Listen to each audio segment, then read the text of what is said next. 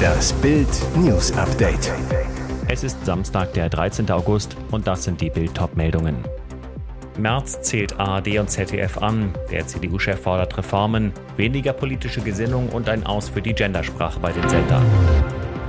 Bei Flucht vor österreichischer Polizei, Schleuserwagen überschlägt sich, drei Migranten tot. Ex-deutsche Bankmanager Anshu Jain ist tot.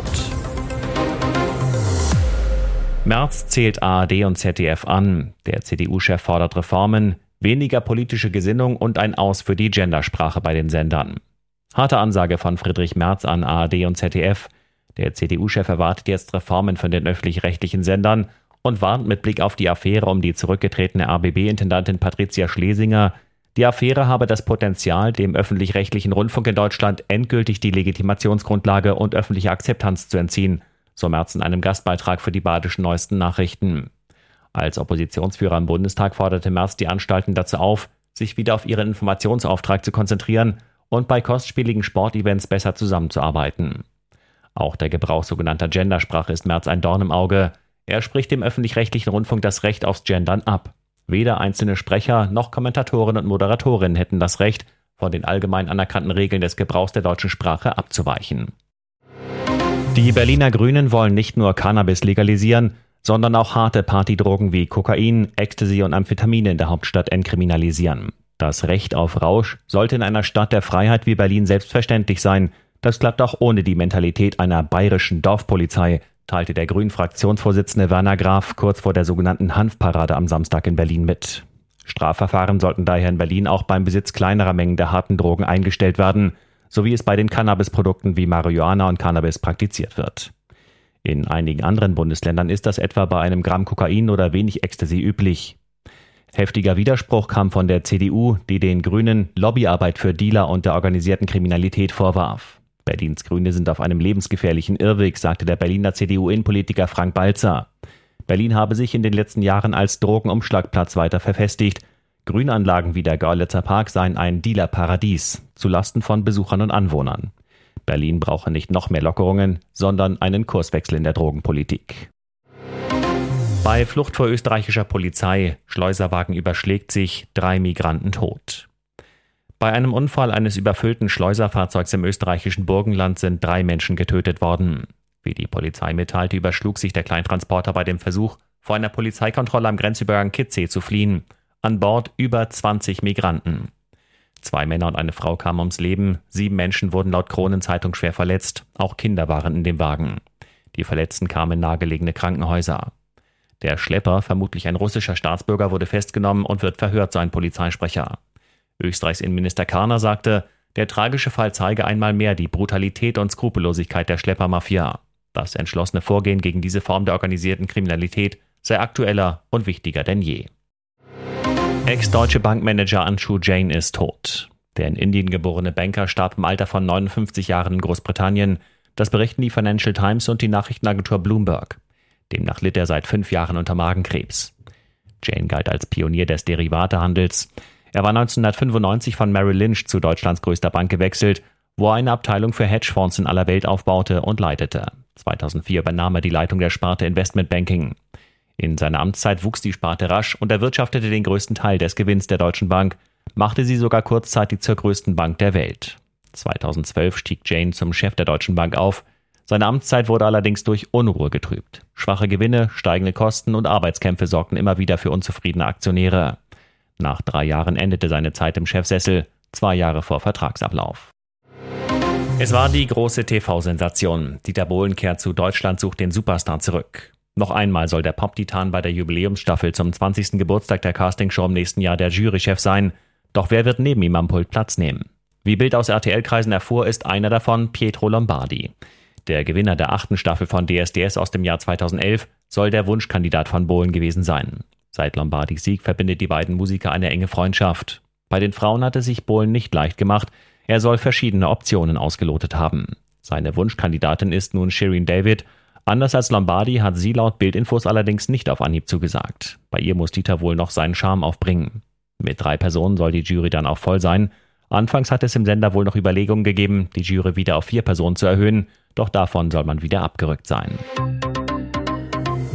Und jetzt weitere wichtige Meldungen des Tages vom Bild Newsdesk. Hat Ex-US-Präsident Trump geheime Dokumente über Atomwaffen bei sich zu Hause gebunkert? Diesen schwerwiegenden Verdacht hatten offenbar die Ermittler des FBI, als sie am Montag das Anwesen von Donald Trump in Palm Beach durchsuchten. Das berichtet die Washington Post unter Berufung auf Personen, die mit den Ermittlungen vertraut sind. Demnach sollen Papiere über Nuklearwaffen zu den gesuchten Gegenständen gehört haben. Offen blieb, ob sie Informationen über eigene Atomwaffen oder über die anderer Staaten enthielten. Zudem erklärte das Justizministerium, dass es Trump verdächtigt, gegen das Spionagegesetz verstoßen zu haben. Fest steht nur, die Ermittler stießen bei der Razzia auf insgesamt elf Geheimdokumente, die Trump auf dem Anwesen lagerte. Darunter seien einige mit der höchsten Geheimhaltungsklasse Top Secret gekennzeichnete Unterlagen gewesen. Ob darunter auch Papiere zu Atomwaffen waren, ist noch unklar. Das Bildpaket gegen die Teuerkrise, wo noch Sparpotenzial bei Strom und Gas ist, was sie bei steigenden Nebenkosten tun können. Deutschland steckt in der Teuerkrise. Gaspreise schießen ins Unermessliche. An der Supermarktkasse zeigen sich die Auswirkungen der Inflation. Und dann erhöhen auch noch die Stromanbieter trotz Garantie ihre Preise. Die Nebenkosten explodieren. Blackout-Befürchtungen stehen im Raum. Wie können Sie den Kostenhammer abfedern? Wo steckt noch Sparpotenzial drin? Bild gibt die besten Tipps, lässt Betroffene sprechen und Experten analysieren. Wegen der explodierenden Gaspreise werden Millionen Haushalte ihre Nebenkosten nicht zahlen können, fürchtet der Deutsche Mieterbund. Laut Bundesverband der Energie- und Wasserwirtschaft stieg der durchschnittliche Gaspreis für Haushalte in Mehrfamilienhäusern schon jetzt gegenüber 2021 um 105 Prozent. Spätestens im kommenden Jahr, wenn die Heizkosten für 2022 abgerechnet werden, droht eine dicke Nachzahlung. Und so mancher Vermieter könnte wegen der Preissteigerung schon jetzt höhere Vorauszahlung verlangen. Was Sie tun können, um die Energiekosten zu drücken, erfahren Sie bei Bild Plus. Ihr hört das Bild News Update mit weiteren Meldungen des Tages. Sturmkatastrophe bei Musikfestival in Spanien. Laut spanischen Medienberichten ist beim Medusa Festival in Cullera bei Valencia ein Mensch ums Leben gekommen, mindestens 17 weitere sollen teilweise schwer verletzt worden sein. Bei dem mehrtägigen Festival an der Mittelmeerküste sei plötzlich ein Sturm aufgekommen. Starke Windböen hätten Teile der Bühne losgerissen und Musikfans getroffen, meldeten unter anderem die spanische Nachrichtenagentur Europa Press und die Regionalzeitung Levante. Die Polizei bestätigte die Meldungen zu den Opfern auf Anfrage zunächst nicht. Hier ist das Bild News Update. Und das ist heute auch noch hörenswert. Eine Woche nach Autounfall. Schauspielerin Anne Heche ist tot. Das Leiden hat ein Ende. Die US-Schauspielerin Anne Heche, bekannt aus Ellie McBeal, Sechs Tage, Sieben Nächte, ist gestorben. Eine Woche nachdem sie bei einem Autounfall schwer verletzt wurde. Ein Sprecher bestätigte den Tod der 53-Jährigen am Freitag in einer Mitteilung, die US-Medien vorlag. Demnach ist der Hirntod eingetreten. Nach den Gesetzen in Kalifornien gilt ein Mensch damit als tot. Sie sei aber weiter an Apparate angeschlossen, um eine Organspende durchzuführen. Heish war 53 Jahre alt und hatte zwei Söhne, Homer und Atlas. Am 5. August verursachte die Ex-Freundin von Talkshow-Queen Ellen DeGeneres einen schweren Autounfall in Los Angeles. Dabei krachte ihr Mini Cooper so schwer in eine Hauswand, dass dieser Feuer fing. Es dauerte fast eine Stunde, bis die Rettungskräfte Heish aus dem brennenden Auto befreien konnten, doch die Schauspielerin erlitt so schwere Verletzungen, dass sie ins Koma fiel. Eine Blutuntersuchung ergab, dass Heish Kokain und Fentanyl im Körper hatte. Durch den Crash erlitt sie zudem ein schweres anoxisches Hirntrauma, wie ihre Familie in einem Statement verkündete. Seit 19 Tagen Kranwahnsinn in NRW. Warum holt ihn keiner runter? Münster. Weil die Stadt seinen Müll entsorgt hatte, stieg Nicolas T. ihr mal so richtig aufs Dach. Dort sitzt er jetzt seit 19 Tagen und weigert sich runterzukommen. Mit einem Rucksack voller Proviant stieg der Müllsammler am 25. Juli heimlich auf den Kran eines riesigen Baugerätes der Firma Wohn- und Stadtbau GmbH in Münster. Grund, zwei städtische Mitarbeiter hatten mit Müll gefüllte Einkaufswagen des Messis einkassiert und entsorgt. Seitdem geht im Umfeld des Krans nichts mehr. Die Baustelle, auf der 57 Mehrgenerationenwohnungen entstehen sollen, ist gesperrt. Pro Tag fallen 25.000 Euro Kosten an. Eine wichtige Straße musste gesperrt werden.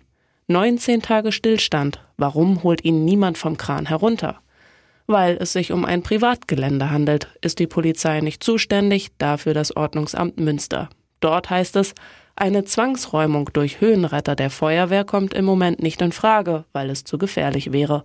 Also sitzt Nicolas T. seit fast drei Wochen auf dem Kran, grölt herum und fordert seine Schätze zurück. Gespräche mit Verantwortlichen des Ordnungsamtes blieben bisher erfolglos. Weitere spannende Nachrichten, Interviews, Live-Schalten und Hintergründe hört ihr mit Bild TV Audio.